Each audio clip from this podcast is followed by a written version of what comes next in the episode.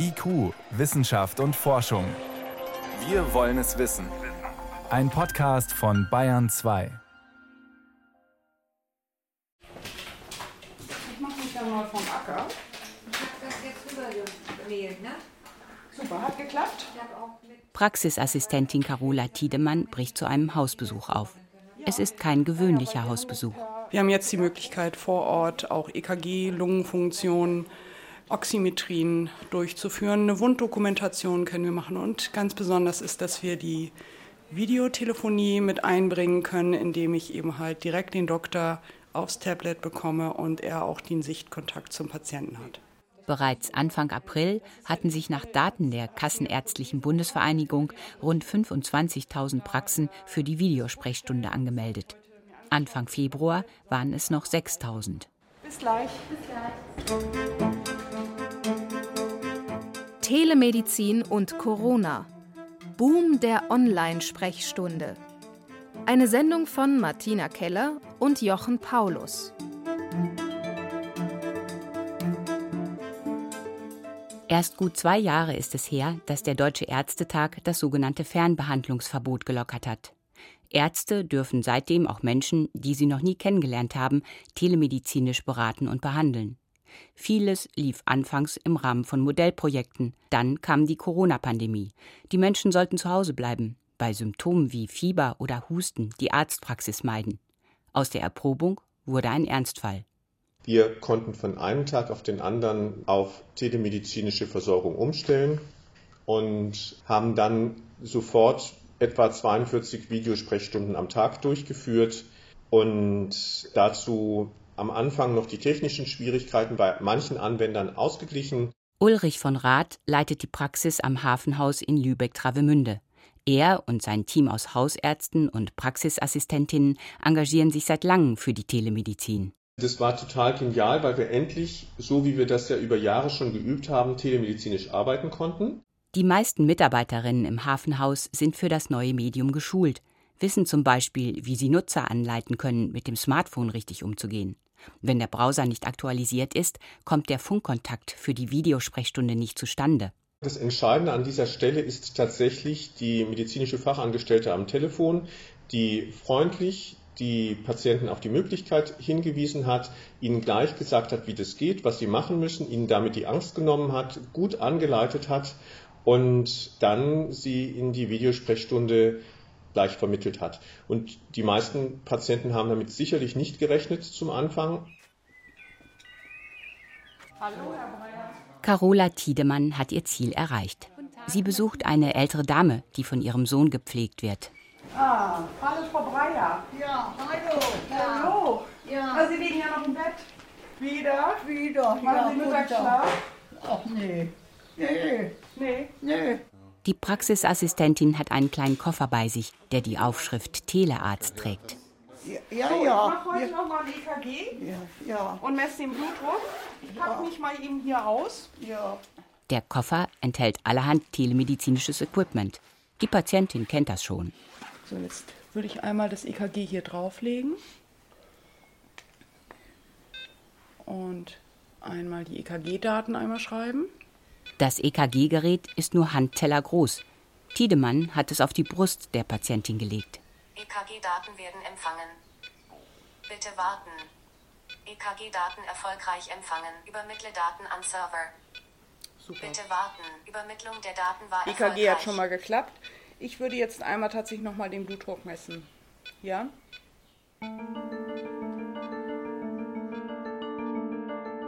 Die EKG-Daten landen über eine gesicherte Verbindung in der Hausarztpraxis, wo Ulrich von Rath sie an seinem Computer einsehen kann. Seit das Coronavirus das Land im Griff hat, muss Carola Tiedemann Hausbesuche in Vollvermummung absolvieren, mit Schutzkittel, Handschuhen und Maske. Mitunter sprangen Mitarbeiter der ambulanten Pflegedienste ein, denen zwar kein Telearztkoffer zur Verfügung steht, die aber den Kontakt in die Praxis am Hafenhaus per Videotelefonie herstellten. Dieses Werkzeug hat sich nicht nur im Umgang mit Patientinnen bewährt, die zu Hause versorgt werden. Paradebeispiel ist, dass wir ja über Jahre hier eines der Pflegeheime in der elektronischen Visite im Pflegeheim trainiert haben. Und die waren tatsächlich dann so fit, dass wir mit Beginn der Pandemie, weil es alle Türen geschlossen wurden, dieses Heim in allen Akutfragen dann telemedizinisch versorgen konnten, sodass die Heimbewohner eine kontinuierliche ärztliche Versorgung hatten. Was bedeutet konkret, dass die Altenpflegerin, der Altenpfleger mit einem Videopad zu dem Bewohner hingeht und am Bett im Bewohnerzimmer seine Fragen demonstriert oder auch ein Gespräch von dem behandelnden Arzt mit der Patientin oder der Bewohnerin, dem Bewohner möglich ist. Wir waren in Corona-Zeiten gezwungen, diese ganzen Prozesse in ganz großer Geschwindigkeit auf den Weg zu bringen. Das musste dann irgendwie funktionieren. Martin Scherer ist Direktor des Instituts und der Poliklinik für Allgemeinmedizin in Hamburg-Eppendorf und Präsident der Deutschen Gesellschaft für Allgemein- und Familienmedizin, kurz DGAM. Wegen Corona gibt er das Interview in einem kleinen Park vor dem Klinikum. Wenn dann noch Restbedenken waren bei manchen Patienten, dass sie sagten, der Goldstandard ist eigentlich der Face-to-Face Arzt-Patienten-Kontakt, was ja immer noch so ist, was auch nie anders sein wird. Dann hat man aber jetzt die Erfahrung gemacht, dass über Telefon oder noch besser über Video dieses Delta zwischen Präsenzkonsultation und Videokonsultation sehr klein sein kann, wenn man das sehr sorgfältig und sehr genau macht. Allerdings hatten viele Ärztinnen und Patienten zu Beginn der Pandemie auch frustrierende Erlebnisse, wenn sie es mit der Telemedizin probierten. Es gab ja einen nicht erwarteten Run. Statt wie zuvor 20 wollten auf einmal 2000 Praxen in Schleswig-Holstein Videosprechstunden durchführen. In der zweiten Woche brachen alle Server zusammen, so dass es etwa eine Woche lang keine technische Möglichkeit für Videosprechstunden gab, weil die gesamte Technik nicht funktioniert hat. Dann ab der dritten Woche funktionierte es wieder relativ stabil, aber auch da gab es wieder stundenweise, wo das System zusammenbrach. Und wenn das dann Ihre ersten Stunden Videosprechstunde sind, wo Sie sich angemeldet haben und das System versuchen kennenzulernen und damit umzugehen und erleben instabile Systeme, dann haben Sie erstmal einen gewissen Hemmschuh. Die Akzeptanz für die Telemedizin ist dennoch gewachsen. Davon ist Klinikdirektor Martin Scherer überzeugt. Da haben die Menschen nochmal gemerkt, dass gerade dann, wenn soziale Distanz geboten ist, der Arzt, die Ärztin sehr gut über solche Techniken zum Patienten gebracht werden kann, ohne dass ein Ansteckungsrisiko da ist. Das hat jedem eingeleuchtet und leuchtet auch jetzt noch jedem ein. Scherer hat selbst ein innovatives Telemedizinprojekt mit angeschoben, als Privatmann zusammen mit der Firma Videoklinik, nicht in seiner Funktion als Klinikdirektor oder Präsident seiner Fachgesellschaft. Unser Projekt war jetzt Telemedizin in geschlossenen Systemen, im wahrsten Sinne des Wortes geschlossene Systeme, also die Haftanstalten. Den Anfang machte die Justizvollzugsanstalt Stuttgart-Stammheim. Die rund 700 Gefangenen dort werden zwar von zwei Vollzeitärzten betreut, eine Arztquote wie in einer hippen Großstadt. Doch die Probleme begannen, wenn die Dienstzeit der Ärzte um 17 Uhr endete. Seit Juni 2018 ist nun auch nach Feierabend rasche medizinische Hilfe möglich. Ein als Krankenpfleger ausgebildeter Vollzugsbeamter kontaktiert bei Bedarf die Videoklinik. Die wiederum vermittelt zeitnah eine Videosprechstunde mit einem der kooperierenden Ärzte. Die meisten Patienten, die während der Pandemie Telemedizin in Anspruch nahmen, benötigten ganz normale Hausarztversorgung, etwa bei Grippe, Rückenschmerzen oder Magenproblemen aber auch sehr schwer an Covid-19 erkrankte Menschen haben von Fernbehandlung profitiert, etwa im Rahmen des Konzepts Safe Berlin. Es sieht eine gestufte Behandlung der Patienten vor, koordiniert von der Charité als sogenannter Level 1 Klinik, wo die am schwersten erkrankten Covid-Patienten behandelt werden. Level 2 Kliniken, das waren 16 definierte Krankenhäuser in Berlin und von unseren Vivantes Kliniker waren das fünf die diesem Level 2 zugeordnet äh, waren, die also auch auf den Intensivstationen Covid-19-Patienten behandeln sollen. Und in den Level 3 Kliniken, dort sollten eher keine Covid-19-Patientinnen und Patienten auf Intensivstationen behandelt werden. Andrea Grebe ist Vorsitzende der Geschäftsführung von Vivantes, Deutschlands größtem kommunalen Krankenhaus und Gesundheitsunternehmen mit Sitz in Berlin. Bei der Koordination der Kliniken untereinander kommt die Telemedizin ins Spiel. Alle Intensivstationen der Level 2 Kliniken bekamen ein Telemedizin-Equipment, das zuvor drei Jahre lang in einem Projekt des Innovationsfonds erprobt wurde. Der Visitenroboter Vita beispielsweise kann mit der Kamera nah an den Patienten heranfahren, sodass sich zugeschaltete Intensivmediziner ein eigenes Bild der Situation machen können. Dort gab es dann eben täglich Konferenzen mit den Expertinnen und Experten in der Charité, wo dann eben die Ärztinnen und Ärzte diskutiert haben, sollte der Patient jetzt in die nächsthöhere Versorgungsstufe verlegt werden, anhand eben auch von Analysen und Parametern auf der Intensivstation. Wie hoch ist die Sauerstoffsättigung? Also alles das, was da an den vielen Daten zusammenläuft. Den vielleicht größten Boom erlebte die Telemedizin während der Corona-Krise in der Psychotherapie. Für die ostdeutschen Bundesländer gibt es bereits Zahlen aus einer großen, wenn auch nicht repräsentativen Online-Befragung von gut 900 niedergelassenen Psychotherapeutinnen und Psychotherapeuten. Zwei Drittel behandelten während der Corona-Hochzeit online. Man kann nicht schwer depressiv erkrankte Menschen von heute auf morgen sagen, tut mir leid, wir arbeiten jetzt seit 25 Sitzungen zusammen, aber ab nächster Woche geht das für unabsehbare Zeit nicht mehr. Regina Steil ist die wissenschaftliche Geschäftsführerin der Verhaltenstherapieambulanz der Universität Frankfurt.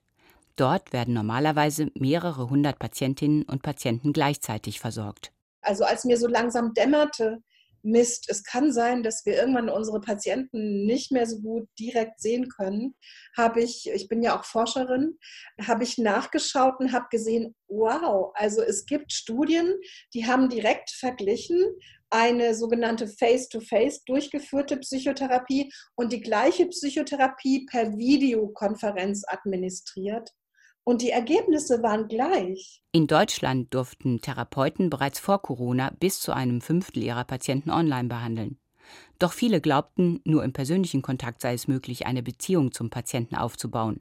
Solche Behauptungen haben sich nicht bestätigt, weder in Untersuchungen noch in der Ambulanz von Regina Steil. Also im Großen und Ganzen muss ich sagen, ist dieser Übergang toll gelungen und sagen auch unsere Therapeuten, dass sie sehr gute Erfahrungen machen. Und wir haben also eine ähnliche Erfahrung gemacht wie in diesen Studien, wo man das gezielt untersucht hat. Da hat man zum Beispiel auch auf die Beziehungsqualität geschaut und keine Unterschiede gefunden. Nicht alle sind so angetan von der neuen Form der Therapie. Manche Patienten kommen mit der Technik nicht zurecht oder vermissen, ebenso wie manche Therapeuten, die persönliche Begegnung. Doch zahlreiche Therapeuten wollen nun auch dann weiter online behandeln, wenn die Pandemie überwunden ist. In einer Blitzumfrage des Bundesverbandes der Vertragspsychotherapeuten, an der sich über 900 Mitglieder beteiligten, waren es 57 Prozent. Regina Steil ist überzeugt, dass Online-Behandlungen manchmal sogar Vorteile gegenüber konventionellen bieten, bei bestimmten Störungen und Patienten. Zum Beispiel, wenn wir Zwangspatienten behandeln, deren Zwänge sich auf das Kontrollieren im Haushalt beziehen, dann wird es in Zukunft toll sein, wenn die einfach mit diesem System uns quasi mitnehmen können nach Hause und wir nicht physisch auch dahin gehen müssen. Also ich glaube, das wird uns auch weiterhin ganz gute Dienste leisten. Der Psychiater Alexander Wolf von Gudenberg, der selbst früher stark stotterte, hat für seine Patienten die Kasseler Stottertherapie mitentwickelt. Vor Corona fand die Therapie in einem früheren Feriendorf in der Nähe von Kassel statt. Das ging nun nicht mehr. Wenn wir nicht seit acht Jahren schon Online-Erfahrung gesammelt hätten und ungefähr vor Corona schon 15.000 Stunden Erfahrung hatten, unsere Plattform verbessert haben, auch in Projekten, wären wir am Ende gewesen. Der Computer spielt in der Kasseler Stottertherapie schon lange eine große Rolle. Er hilft dem Patienten, eine neue Art zu sprechen zu erlernen, die Stottern vermeiden hilft. Wir setzen dabei eine Software ein, die uns sozusagen Biofeedback gibt. Das intendierte neue Sprechmuster ist ein weiches, gebundenes Sprechen. Und so ein weicher Stimmeinsatz klingt so. Ah, Im Gegensatz zu Ah, wenn Sie so hart einsetzen. Und die Grundidee ist ziemlich banal, aber schwierig zu erlernen, dass man mehrere weiche Einsätze aneinander hängt. Mein Name ist, klingt am Anfang sehr auffällig, sehr gedehnt, wird dann aber an die Normalsprache angepasst. Die Patienten lernen die neue Art zu sprechen zu Beginn in einer kleinen Gruppe, üben dann aber viel auf ihrem Zimmer und später zu Hause mit ihrem Computer. Er kontrolliert, ob die Sprechtechnik stimmt. Schon vor Corona hatte eine Studie zusammen mit der Techniker Krankenkasse diese Therapieform im Vergleich zur Präsenztherapie untersucht. Und das hat sehr gut funktioniert. Also es gab wirklich sehr vergleichbare Ergebnisse, sodass die Techniker Krankenkasse, mit der wir das gemacht haben, gesagt hat, ja, dann können wir das auch online bezahlen und da haben sich dann alle angeschlossen. Andere Sprachtherapeutinnen und Therapeuten waren da zu Beginn eher skeptisch. Die vorherrschende Meinung war, man muss den Patienten Auge in Auge sehen, man muss ihn sozusagen anfassen, fühlen können. Nur so kann eine sinnvolle Therapiebeziehung aufgebaut werden. In der Corona-Krise probierten es viele dann doch und waren überrascht von den Ergebnissen und den oft positiven Reaktionen der meist jugendlichen Patienten und ihrer Eltern. Wenn mir vor drei Monaten jemand prophezeit hätte, dass ich als erklärter Mediendinosaurier mit 30 Jahren Berufserfahrung mich einmal so für mediale Therapie einsetzen würde, hätte ich nur geschmunzelt, schrieb eine Logopädin aus Starnberg in der Mitgliederzeitschrift des Deutschen Bundesverbands für akademische Sprachtherapie und Logopädie. Der Verband veröffentlichte einen Appell unter der Überschrift Gebt uns die Videotherapie zurück. Die wurde nämlich nach dem Höhepunkt der Krise gleich wieder abgeschafft. Herzlich willkommen zu Deprexis. Schön, dass Sie hier sind. Wenn schon die Videotherapie umstritten ist, gilt das erst recht für Ansätze, bei denen der Computer alleine die Behandlung übernimmt. Sie haben damit den wichtigsten Schritt schon gemacht. Sie haben sich dazu entschlossen, selbst aktiv zu werden und etwas für sich zu tun. Deprexis ist, wie der Name schon andeutet, ein Computerprogramm für depressive Menschen. Es kann zusätzlich zu einer klassischen Psychotherapie genutzt werden, aber auch als alleiniger Therapeut fungieren. Solche Programme gibt es viele für Depressionen und andere psychische Störungen. Manche sind wissenschaftlich gut untersucht, die meisten überhaupt nicht. Ein Stück weit ähnelt Deprexis einem Selbsthilfebuch, das Informationen vermittelt und gute Ratschläge erteilt. Im Unterschied zu einem Buch kann der Computer aber Gespräche simulieren, wenn auch nur schriftlich und aus vorgefertigten Fragen und Antworten. In manchen Gesprächen geht es darum, welche konkreten Aktivitäten sich eignen, um einer Depression vorzubeugen und die Stimmung zu verbessern. Ich werde Ihnen Listen von Tätigkeiten geben, die sich gut bewährt haben. In einem anderen Gespräch wird es sich darum drehen, wie man seine eigenen Gedanken so steuern kann, dass man der Depression entgegenwirkt. Dabei geht es nicht um Gehirnwäsche oder irgendwelche Tricks, sondern um einfache Übungen, die Ihnen helfen können, mit deprimierenden Gedanken besser umzugehen. Die Diplomgeografin Astrid Johann hat Deprexis ausprobiert und führt es vor. In einem der Gespräche geht es um die Angst vieler Depressiver, mit anderen in Kontakt zu treten. Das Programm bittet die Patientin daher, sich vorzustellen, gerade auf einer Party angekommen zu sein. Nun stellt sich die Frage, wohin geht sie? In den Raum, wo die Musik spielt, oder doch eher in einen, wo sie nicht mit Fremden in Kontakt kommt? So, also wenn gute Musik gespielt wird, dann tanze ich erstmal eine Runde. Dann gehe ich in die Küche zum Buffet. Oder ich kann antworten, ich würde mir etwas vom Buffet holen oder ins Arbeitszimmer gehen. Die Musik wäre mir bestimmt zu laut. Also es ist eher so der Typ, der sich so ein bisschen zurückzieht. Immer wieder fragt das Programm, was die Patientin tun würde und kommentiert dann die Antwort. Lassen sich so tatsächlich Depressionen bekämpfen? Martin Hautzinger ist einer der führenden deutschen Depressionsexperten, Seniorprofessor an der Universität Tübingen. Er hat die Entwickler von Deprexis beraten und war später an Untersuchungen zu seiner Wirksamkeit beteiligt. Er kennt auch die Studien, die sonst noch zu solchen Programmen gemacht wurden. Dabei zeigt sich eben, dass die Effekte von so einer Intervention doch beachtlich sind, sich in einem Rahmen bewegen, die nicht dramatisch von einer Face-to-Face-Therapie abweichen. Allerdings gibt es Hinweise, dass solche Programme nicht so gut wirken, wenn die Patienten ganz auf sich allein gestellt damit arbeiten. Möglicherweise hilft es ihnen, wenn sie wissen, dass ein Therapeut ihre Fortschritte verfolgt. Martin Hautzinger sieht solche Programme daher eher als Ergänzung einer Therapie oder nach ihrem Abschluss als Nachsorge. Leute, die ernsthaft depressiv sind, tun sich ganz schön schwer mit so einem Programm. Da würde ich meinen, jetzt bitte aber meine, ich meine das nur, dass es dort gut ist, eine persönliche Begegnung zu haben, Probleme einzugrenzen, ein Stück weit einen Fortschritt zu machen. Gewisse Elemente könnten dann gesagt werden, oh, das liefert Ihnen das Programm ganz gut. Arbeiten Sie doch mal über die nächsten vier Wochen diese Einheit durch. Und dann reflektieren wir das wieder.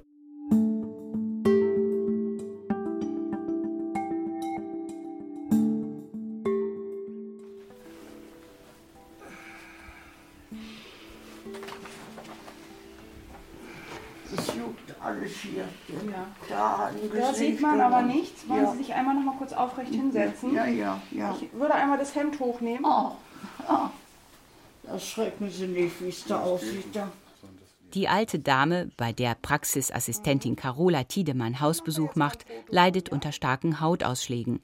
An Armen, Beinen und auf dem Rücken sind viele Stellen aufgekratzt. Hm. Also in dem Falle ist es auch ähm, sehr sinnvoll, dass wir einmal den Doktor dazu holen.